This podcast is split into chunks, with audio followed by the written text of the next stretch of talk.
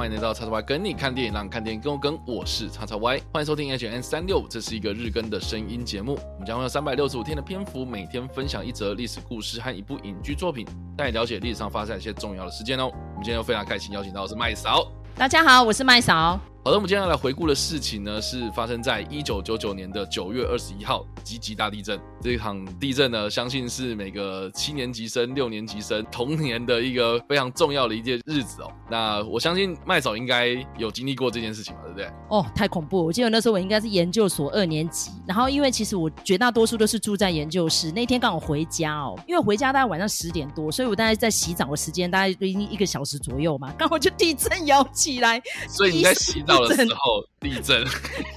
对，然后就衣衫不整，哇塞，我不知道该哭该跑还是该把我的家人叫起床。然后那时候这整个愣在当下，然后我就眼睛一望过去，因为我那时候我们家是住在山坡上的，所以全部都是一片黑哦，因为灯全部都停了嘛，全部都断电啊，真的吓得要死哎。然后天摇地动，而且我们家那时候是在顶楼，在五楼哎，在那个公寓的五楼，没有电梯的，你看多可怕。其实真的地震也不要搭电梯啦，但是那时候当下真的不知道该怎么办，最后就愣在原地。我应该是足足发愣了半个多小时吧，应该是这样子。对，因为我跟麦草的年纪有点差哦，那个时候我是国一，哈，我 印象很深刻。那那个时候是在睡觉，对我完全都是已经躺在床上，然后我已经睡着了这样。然后呢，因为我跟我哥是这个上下铺这样，然后我是睡上铺，我是睡下铺，然后常常就是我哥有时候真的在是会用脚去顶我的那个上铺这样。所以我在那个时候就是想说，哎，摇来摇去了，我哥又来闹这样，然后我就跟楼下的那个我哥就讲说，说你不要闹了，我在睡觉，我现在很累哦，然后就没想到，哎，怎么越摇越大这样子，然后就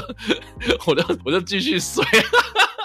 所以哎，那个摇完之后，我就想说，哎，到底是发生什么事情？然后结果发现说，哎，我爸妈都起床了，然后就看了一下我窗外这样，然后发现完全没有电，哦停电的状态。然后那时候九月底嘛，啊九月二十一号嘛，所以就是天气凉凉的这样，你就会听到很多那个消防车啊、警车啊在那边跑来跑去这样。然后那时候我是台北市嘛，然后台北市唯一一个倒塌的房屋就是东兴大楼嘛，在松山区。那这个东兴大楼呢，呃，其实在我们家附近，这样，因为我们家也在松山区那个时候，所以那个时候就是听到了很多新闻啊，怎么啊？隔天早上就听收音机，然后听到新闻都报道这些事情的时候，才发现说，哦，事情很严。重，然后另外一件事情就是说，有意识到这件事情很严重，是因为隔天早上我爸妈就接到了日本的友人的电话，然后打电话过来说，哎，你们台湾有没有事情？家有没有事情？我才发现说，哦，你看连日本人都在关心了，这这个真的是很大条啊。不过我觉得很有趣哦，像这件事情，如果我跟 Jericho 讲的话，他就说哦，那是我出生前两年的事情，他完全没有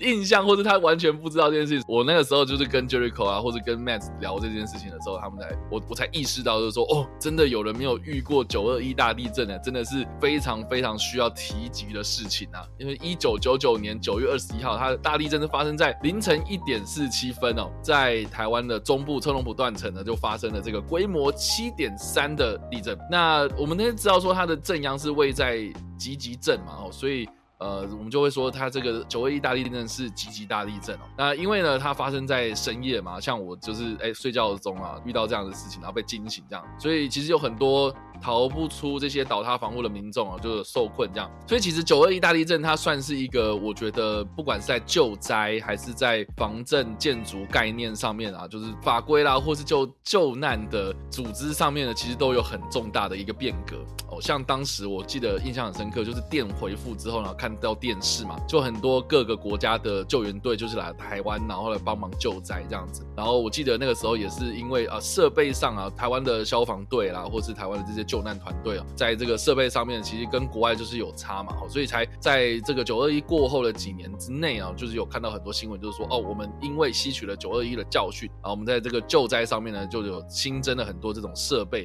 啊，还有这种设施这样。然后再来啦，就是说，因为我自己个人在这个呃大学上面的专业是念有跟土木相关的嘛，所以在法规上面，其实我们也可以看得出来，就是九二一大地震它是一个很大的一个分水岭，不管是结构上的规定啊，或者在施工上的这种。工程规范啊，哦，其实就九二一之后啊，我们对于这个房屋的结构强度上面的要求就会更加提高，这样。所以其实我自己觉得啦，哈，九二一大地震对于我们而言啊，对于这个七年级生六年级生有经历过这样的一个事情的人来说的话呢，它除了是我们的回忆、我们的经验之外呢，它其实呢也多多少少改变了，就是台湾对于防震、哦防灾、地震的概念呢，其实是有差的。所以其实演变到现在了，我们今天录音的这个年份是二零二二年嘛，那刚好啦，在九二一前后啊，呃，我们也 在这个花东的地方也发生了很多地震，这样子，而且是很频繁的余震，也有一直在持续的发生这样。所以我我我我就看到很多那种小朋友啊，然后他们在脸书上面，然后分享这些，说啊地震了啊什么什么，哎，可是我们有经历过九二一大地震的那个这个那个回忆哦，马上又浮上心头，这样就是觉得说是哎该做什么事情，我们就有非常多的经验这样。所以我就觉得这个事情啊，像每一年的九二一啊，早上都会有那个手机警报，然后让大家就是有这个防震的意识嘛，这样子啊，我就觉得说哎，这个其实多多少少就是在潜移默化之中啊，它改变了台湾人的生活习惯。九一那个时候，其实当下麦嫂去做过一阵子的志工，就是因为我那时候因为已经开始在立法院实习了嘛，我那时候在做国会助理，同时在念我的硕士班这样。然后我那时候就有很多物资集散，都会送到那个醒湖大楼楼下那边有个大厅，然后就一箱一箱的这样往上叠，然后我就要去分，这是泡面啊，然后这是呃睡袋啊什么的。然后哦，我记得我那时候没日没夜的做了足足快五天呢，好辛苦哦。可是就是那个感觉，就觉得因为我没有办法深入灾区嘛，因为大家知道其实很多路都断了，我也去不了，我也没有这方面的专业，我也是个女生，所以我只能在这边做后勤，所以我很能体会说当下那些受灾户跟国军弟兄们，然后还有很多职工们有多辛苦。那尤其是后来在四年后有一个纪录片是吴以峰导演的啊所导的，叫做《生命》。哦，不知道那时候超外有没有看过这样？因为我个人是认识吴以峰导演，他为了拍这个纪录片，拍到自己工作室都倒闭了，还负债哦。但是那时候我去看试片的时候，我真的是哭到不行哎，就是可以看到那些受灾户们要怎么忍受妻离子散啊，然后家破人亡啊，甚至还有其中受访的一个小女孩，她是全家人都死了，只有她一个人活着哦。然后最后是在纪录片的尾声，她就是要赴机去国外念书，然后导演就送她到机场去这样子。但其实这纪录片里面，因为导演是用第一人称，他就自己有深入到那个灾区去的，所以很多人都说你的纪录片一点都不客观。可是我就说他就是台湾人呐，导演不是在拍别人的故事，他自己也是在里面的一份子哎。所以那时候我就觉得哇，这九亿对我们来说真的是长远的创痛，而且是那个时候总统还是李登辉嘛吼，然后也发布了紧急条例，所以为了九二一，真的我们后来国家做了非常多的改变。然后后来等到麦嫂在数年前要准备买房子的时候，我就说，哎，我是不是要买一个要远离地震带，就还是买到三角断层附近啊？我跟你说，新北市都是三角断层，你躲不掉。你看，像那时候当年九一刚发生，我们家的文山区，然后在半山腰，嗯，就已经天摇地动。然后我现在买，我又买到郊区，我想说至少不会被房子压到嘛。可是有办法躲吗？我们就是一个火山岛啊，嗯，哦，所以想到就，然后你看前几年日本发生的那个地震，就海啸，对不对？我们就是身处在这样子的一个地带上面，我们真的是躲不掉啦，真的。不过我还蛮好奇的，那麦嫂，你最近啊，或是你在这个 生活当中，你有遇到一些就是年轻人们哦，就是说哦，你跟他讲九二一，他们就说哦，我没有遇过，哎，我不知道那什么东西。其实我习惯了耶，因为真的，我我我跟你说，为什么那时候去百灵果，我好像又回到这件事情，我那么有感触，就是这样，因为我有听你跟 Max 那一段呢，也蛮多人转贴给我看的。他说 Max 好像很不以为然，我说 Max 就是我年轻一辈的，所以他会不以为然，我也觉得不为过。嗯，好，那因为我跟他会算，嗯，对，因为我们两个其实算是年纪比较接近，因为 Max 比你还年轻嘛，我们两个虽然差了十岁，但至少我们沟通起来比较没有像 麦的好像又隔了一层。那我们现在常在开玩笑说代沟，就是每隔三年到五年就一个代沟了啦，所以我都习惯了啦。就算他没有经历过又怎样？但是他经历过地震吧，只是他没有像天摇地动、家破人亡啊，很幸运啊。可是有人就经历过了，嗯，对不对？是啊。所以其实我觉得，哎，透过影视作品，像刚麦嫂讲的那个纪录片，然后其实，哎，多多少少都可以稍微认识一下，就是说台湾过去有发生过这件事情的。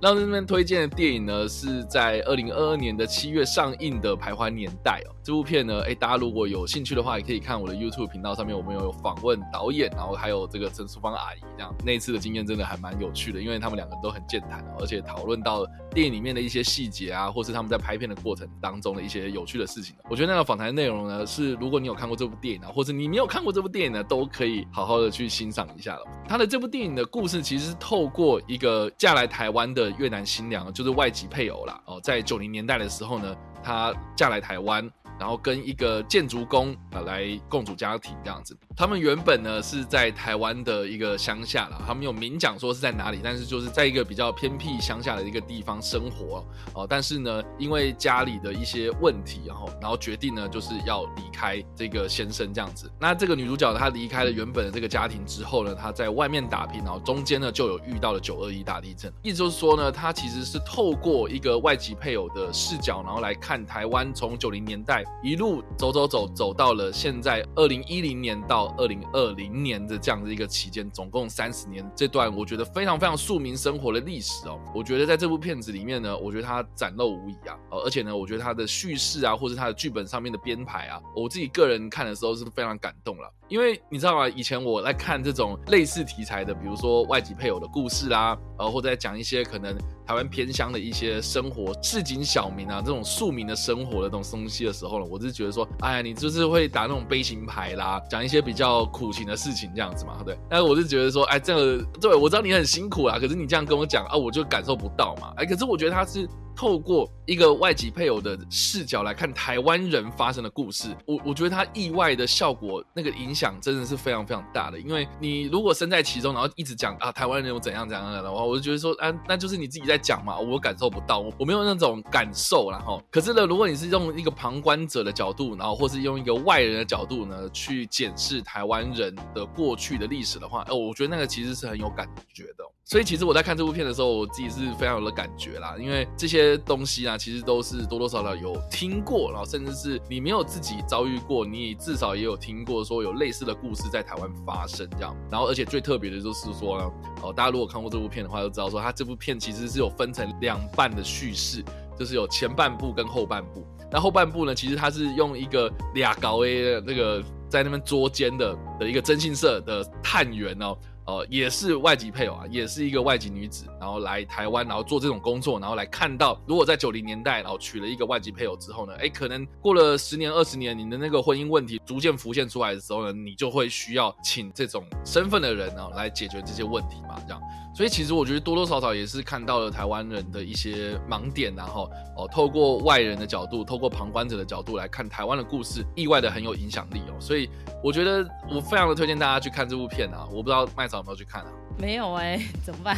不要我自己，不好意思，我很想看啊，真的真的，希望有机会可以欣赏到这部作品。就是因为那时候上映的时候工作比较忙一点，我真的很期待，因为我有看到陈淑芳阿姨有去上你的节目做宣传，我就啊，好希望看，我很希望真的有机会可以欣赏到这部作品。对啊，我们就期待之后这部片上串流吧，希望能够让越多人看到越好啦，因为它真的是一个我非常出乎意料的一部片子，因为我在之前完全没有做过功课，然后去看这部片的时候，哎，意。外的觉得哎很棒这样子，所以哎在这边推荐《徘徊年代》哦，然后给大家。好了，那以上呢就是我们今天所分享的故事啦。九二一大地震，当然啦有很多细节啦，我们都没有讨论到，但是我们就是就我们自己所经历过的事情来跟大家分享。然后还有就是我们有推荐的电影哦，《徘徊年代》，它是横跨三十年台湾故事的一部电影哦。相信大家如果都是在台湾生活过啊，特别你是六年级生、七年级生的朋友们哦，我觉得在看这部片的时候应该会非常有感触。好啦，那以上啊就是我们今天的分享内容啦。那如果你喜欢这部影片或声音的话，也别忘了按赞、追踪我们脸书粉团、订阅我们 YouTube 频道、IG 以及各大声音平台，